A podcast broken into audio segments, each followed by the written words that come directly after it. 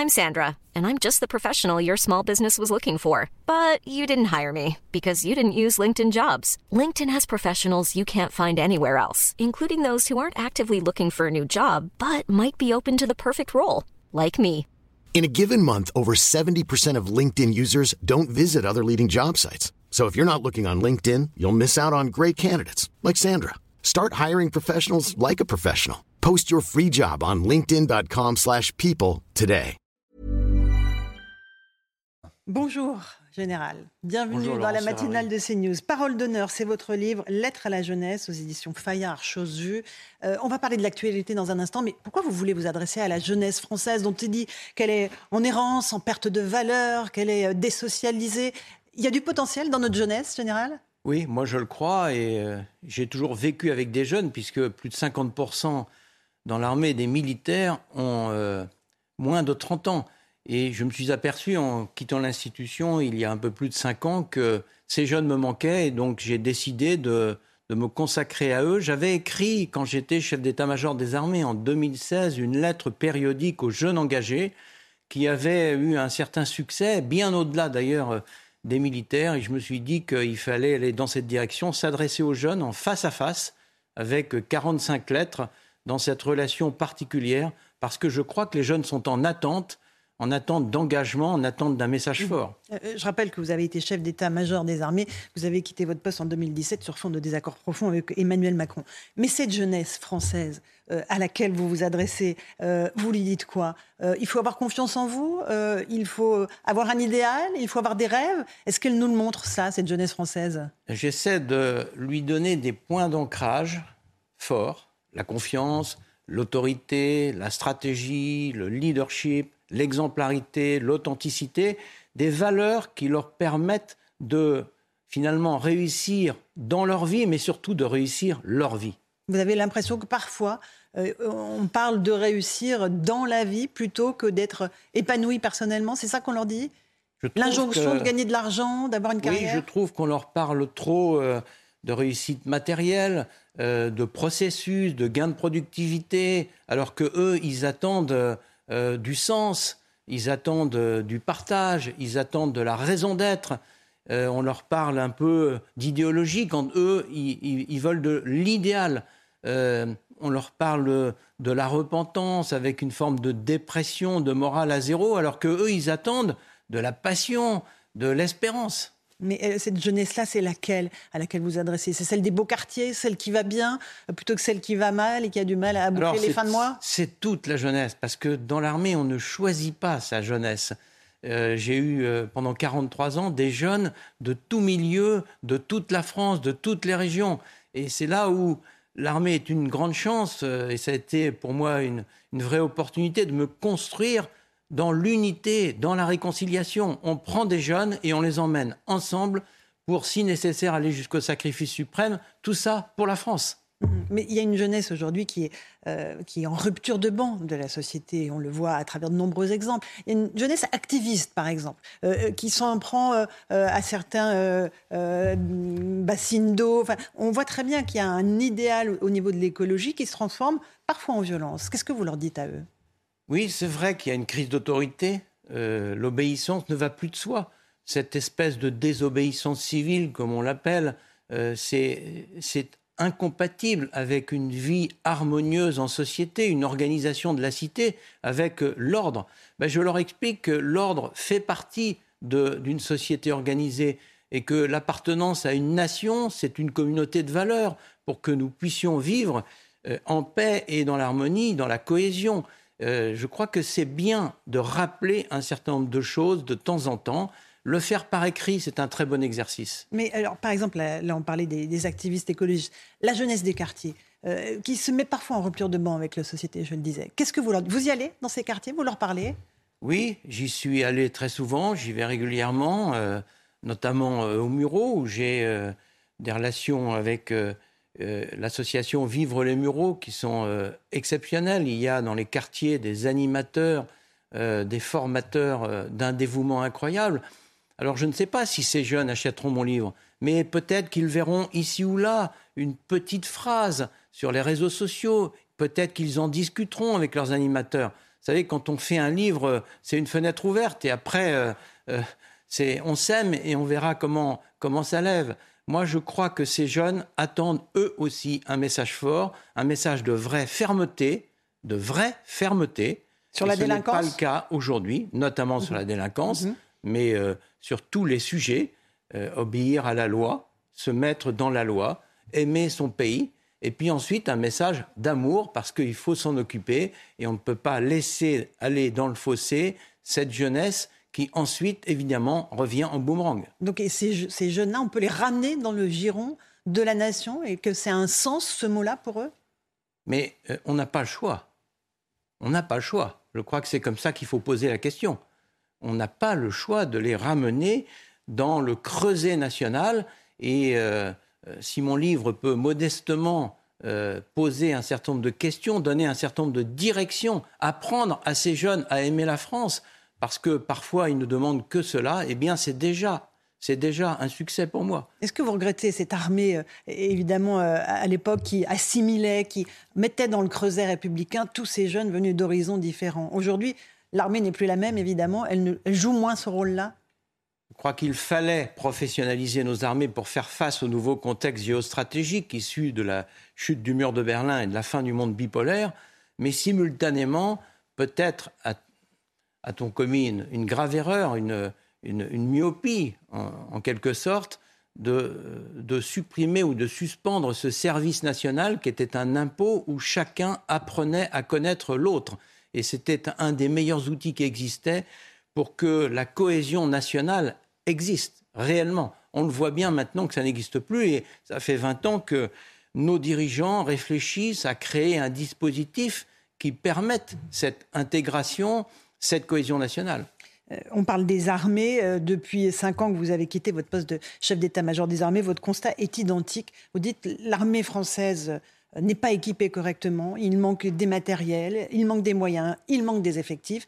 Et aujourd'hui, à l'heure où la guerre en Ukraine continue depuis des mois, vous dites qu'il faut faire un effort bien plus important que celui qui est fait actuellement.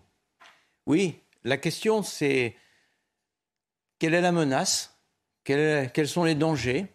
Ce monde instable avec d'un côté le terrorisme islamiste radical et de l'autre le retour des États-puissances. On le voit avec la Russie, on peut parler de la Chine, de la Turquie, de l'Iran, etc. Et euh, cette armée française qui est magnifique, composée d'hommes et de femmes d'un dévouement, d'un sens de l'engagement, d'un esprit patriotique exceptionnel, mais qui est capable de mener des opérations de guerre avec euh, un côté ponctuel dans l'espace et dans le temps, mais une incapacité à durer, notamment en matière de logistique, de pièces de rechange, de munitions. On a bien vu avec l'armée russe combien c'était important pour euh, gagner pendant une guerre tout cet aspect de, soutien logistique. Et c'est ce que j'appelle de mes voeux, cette reconstitution de la cohérence entre les missions qui pourraient être confiées aux armées et les moyens qui lui sont donnés. Pas simplement avec une question d'enveloppe budgétaire, mais d'abord avec euh, un raisonnement sur le contrat opérationnel à fixer aux armées. Et ensuite on met l'argent en cohérence avec ce contrat. Euh, en termes de munitions, combien de temps on tiendrait, l'armée française tiendrait euh, face à un conflit de haute intensité, c'est-à-dire une agression d'un autre pays? On parle de quoi? De semaines, de jours, d'heures? Alors, on parle de jours, de semaines, de mois, ça dépend des munitions, évidemment, ça dépend des stocks. Le problème des stocks, c'est ça, ça, coûte très cher parce que ça se périme et que les munitions modernes, si on prend un missile de croisière, évidemment, ça coûte très cher. Mais c'est le prix de la paix. C'est, euh, si tu veux, la paix prépare la guerre. Euh, c'est indispensable, de mon point de vue, aujourd'hui, de hausser le niveau de nos stocks. Quand on voit les consommations de munitions d'artillerie ou de missiles de croisière, simplement ces deux exemples, dans la guerre moderne actuelle en Ukraine. Euh, nous avons livré un certain nombre de canons César à l'Ukraine. Il nous en reste peu, du coup. Est-ce qu'il va falloir... Combien de temps il faut pour euh, fabriquer un canon César? Alors, on a livré 20% de notre capacité d'artillerie en canon César, ce qui, est, énorme. En munitions, probablement un peu plus. pour reconstruire un canon César, à mon avis, il faut deux ans aujourd'hui parce qu'il y a le châssis, ça c'est assez facile. Il y a la tourelle, c'est déjà plus compliqué. Et il y a surtout le tube. Et la technicité du tube, c'est plus complexe. Est-ce qu'aujourd'hui, vous dites que les armées françaises sont à l'os ou pas, général? Les armées françaises sont capables de mener des missions de guerre, mais ne sont pas capables de tenir dans la durée, dans la dureté de la guerre, un combat de haute intensité. Et c'est ça la difficulté. C'est pour cela qu'il faut, à mon avis, passer à la vitesse supérieure. Et euh, on est en économie de guerre. Je, suis d'accord avec le président, de la République.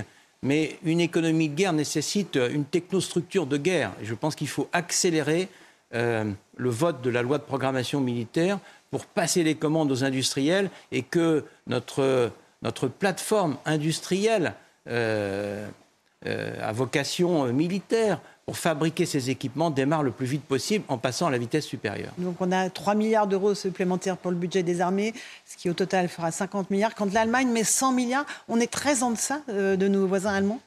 On est très en deçà puisque les, Allemands ont annoncé 100 milliards. On verra bien combien ils vont mettre, mais entre 100 milliards et 3 milliards, c'est pas la même chose. Sachant que nous avons une inflation euh, à 7% qui consomme une partie de ces 3 milliards, une large partie. Donc euh, euh, ce n'est pas suffisant. Je comprends les difficultés budgétaires de l'État, mais euh, des centaines de milliards pour le quoi qu'il en coûte, pour le plan carburant, des dizaines de milliards, on doit pouvoir trouver l'argent pour protéger la France et les Français. C'est le premier devoir d'un État, protéger ses citoyens. Un dernier mot de l'Ukraine. Vous dites qu'il faut que maintenant les deux parties se mettent à discuter euh, pour élaborer un, plan de paix. Et vous dites aussi quelque chose de très important. Vous dites quand un dictateur, et vous parlez de Vladimir Poutine, est dans un tunnel, il ne recule jamais. C'est-à-dire qu'on peut avoir un engrenage, une escalade encore dans ce conflit? On est dans l'escalade depuis le 24 février. C'est bien ce qui m'inquiète. Et euh, l'escalade, euh, on sait où ça peut mener un élargissement du conflit, une guerre quand elle démarre, on ne sait jamais quand est-ce qu'elle se termine. En 14, personne ne voulait la guerre. En 39 non plus, personne ne voulait la guerre. Donc euh, moi je pense qu'il faut euh, privilégier la désescalade. Euh, on entend au G20 qu'on commence à mhm. envisager de se mettre autour de la table. Moi je, soutiens cette action. Je pense qu'il il est temps de mettre les deux protagonistes qui sont des, frères, des frères slaves autour de la table, dans une paix qui soit acceptable par les deux parties, et en particulier par l'Ukraine, parce que dans cette affaire, il y a un attaquant et des attaqués. Mais euh, peut-être que ces opportunités de dialogue entre les Américains et les Chinois, qui pourraient faire pression les uns sur la Russie et les autres euh, sur, euh, sur l'Ukraine, en tout cas, moi, je crois que ce n'est pas l'intérêt de l'Europe que cette guerre se prolonge. On voit bien les conséquences qu'elle a au plan politique, économique et international je crois que le plus urgent, c'est d'essayer d'instaurer une paix durable. Euh, concernant euh, la France, et on va revenir à la France, vous avez dit aussi votre inquiétude face au désengagement français, euh, notamment au Sahel, les armées françaises. Vous dites qu'il y a un, risque de déséquilibre démographique, tout simplement, ce qui pourrait accélérer le phénomène d'immigration que l'on connaît. On a le bateau Océan Viking qui a accosté dans notre pays. C'est un précédent pour vous? Il y a une brèche qui s'est ouverte dans euh, la politique euh, d'immigration? C'est le danger de, l'accueil de ce bateau. Euh, mais chaque fois qu'il y a un bateau comme ça, on, a le choix entre deux mauvaises solutions. Moi, je pense qu'il faut prendre un peu de hauteur par rapport à ce problème des migrations massives qui finalement perturbent la vie de nos démocraties depuis 20 ans. Que va-t-il se passer dans les années qui viennent? Prenons la population de l'Afrique aujourd'hui. Aujourd'hui, c'est 1,3 milliard en 2050, c'est demain. Ils seront 2,5 milliards d'après tous les prévisionnistes, dont plus euh, de la moitié auront moins de 25 ans, donc des jeunes. Euh, évidemment, quand vous discutez avec les Africains, moi, mon ami euh, chef d'état-major nigérien, on en a souvent parlé, on était à Saint-Cyr ensemble, c'est un vrai ami, on se connaît depuis très longtemps. Il m'a dit, mais Pierre, 7 enfants par femme, un des pays les plus pauvres du monde, on a du terrorisme, Qu'est-ce que tu veux que fasse notre population? Elle va partir vers le nord, chercher à survivre tout simplement. Je crois que ce problème des migrations massives doit être réglé au niveau européen par les frontières extérieures, au niveau français par une vraie politique répondant à une vraie stratégie. Ça ne peut pas durer. Euh, est-ce que, au fond, vous êtes optimiste? Général On vient de décrire l'état du monde. Euh, vous vous adressez à la jeunesse française dans ce livre. Est-ce qu'il y a une raison ce matin d'être optimiste pour vous? Oui, la jeunesse parce que je parie sur elle. Je pense que la génération des 20-30 ans euh, en a fini depuis longtemps avec euh, euh, les, cauchemars de 68, le monde d'avant euh, bipolaire. Cette jeunesse, elle veut, elle veut être généreuse, elle veut s'engager, elle veut construire quelque chose de grand. Et c'est elle qu'il faut encourager, parce que c'est elle qui va faire face à ce monde qu'on lui laisse, ce monde euh, en multiples crises, évidemment. Et pour moi, c'est un signe d'espérance. Et le mot espérance, cette petite fille, chère, à Peggy, le mot espérance rime avec France. Ce n'est pas un hasard pour moi. La France aussi est un signe d'espérance dans ce monde extrêmement instable et perturbé. Merci beaucoup, euh, Général Pierre de Villiers, d'être venu ce matin nous parler de ce livre, Parole d'honneur, lettre à la jeunesse, aux éditions Fayard, chose vue. Merci à vous d'être venu porter ce message. Merci à vous de m'avoir accueilli. Merci à vous et à tout de suite. Romain Desarbes pour la suite de la matinale.